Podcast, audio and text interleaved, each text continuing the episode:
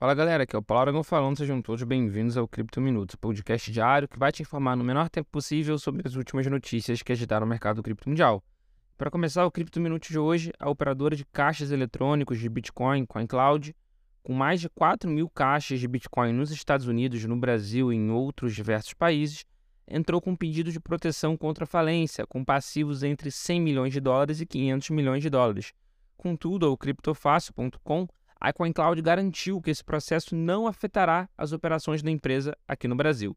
De acordo com o um processo enviado ao Tribunal de Falência dos Estados Unidos para o Distrito de Nevada, no dia 7 de fevereiro, a empresa com sede em Las Vegas tem ativos entre 50 e 100 milhões de dólares e até 10 mil credores. O maior credor da empresa é o Genesis Global Trading, que é a subsidiária do Digital Currency Group, que também tem enfrentado dificuldades financeiras. A Genesis tem um empréstimo não garantido com a CoinCloud na casa de 520 milhões de dólares. Vale ressaltar que a Genesis também está passando por um pedido similar de recuperação judicial. Esse pedido de recuperação judicial que a gente está falando aqui nada mais é do que o capítulo 11 da Lei de Falências dos Estados Unidos. Uma proteção, na verdade, contra os credores é análogo à recuperação judicial que a gente tem aqui no Brasil. E falando em empresa quebrando, mas agora por outros motivos, a situação da empresa paraibana Brás Company, bem como dos seus clientes, está indo de mal a pior nos últimos dias.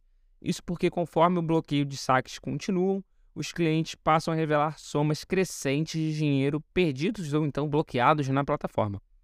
O CEO da Brás Company, Antônio Neto, realizou uma live recente na qual voltou a tentar explicar a situação da empresa. Um dos espectadores da live era ninguém menos do que o lutador pugilista Acelino Popó Freitas, que revelou ter investido 1 milhão e 200 mil reais na companhia.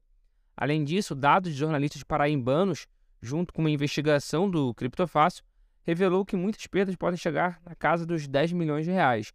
O desespero é tamanho que vários clientes resolveram apelar até para sites de vendas em busca de reaver seu dinheiro.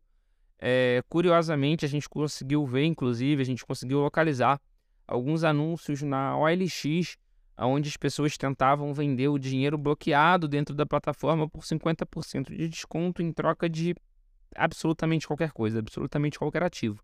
Pois bem, se você estiver escutando o Cripto Minuto agora e tiver, por, porventura, por um acaso, recebido alguma proposta dessa, não aceite, porque o dinheiro está bloqueado e se a gente tomar por base o retrospecto de outras empresas que ofereciam rendimento fixo garantido em Bitcoin, o prognóstico não é positivo. E para fechar o Cripto Minuto de hoje, o Conselho de Administração do Nubank autorizou a emissão de um token próprio do banco digital baseado na blockchain da Polygon, a Matic. O Nubank vai emitir o ativo digital chamado de Nucoin a partir das Ilhas Caimã, que misticamente é o mesmo local onde está localizada a sede da Polygon Labs. A decisão veio a público na última segunda-feira, dia 6, mas foi tomada em reunião do Conselho no último dia 27 de janeiro.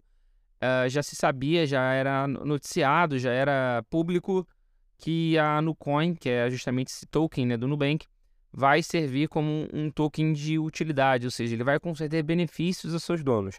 E não se sabe ainda exatamente que tipo de benefício, mas deve ser desconto, ou então acesso a algum tipo de investimento, enfim, outros benefícios dentro da plataforma do Nubank.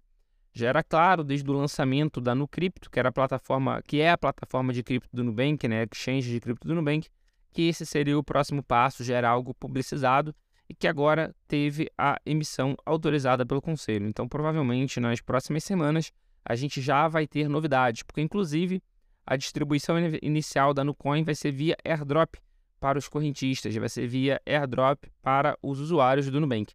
Então, nas próximas semanas, a gente já teve, deve ter novidade de como isso de fato irá ocorrer.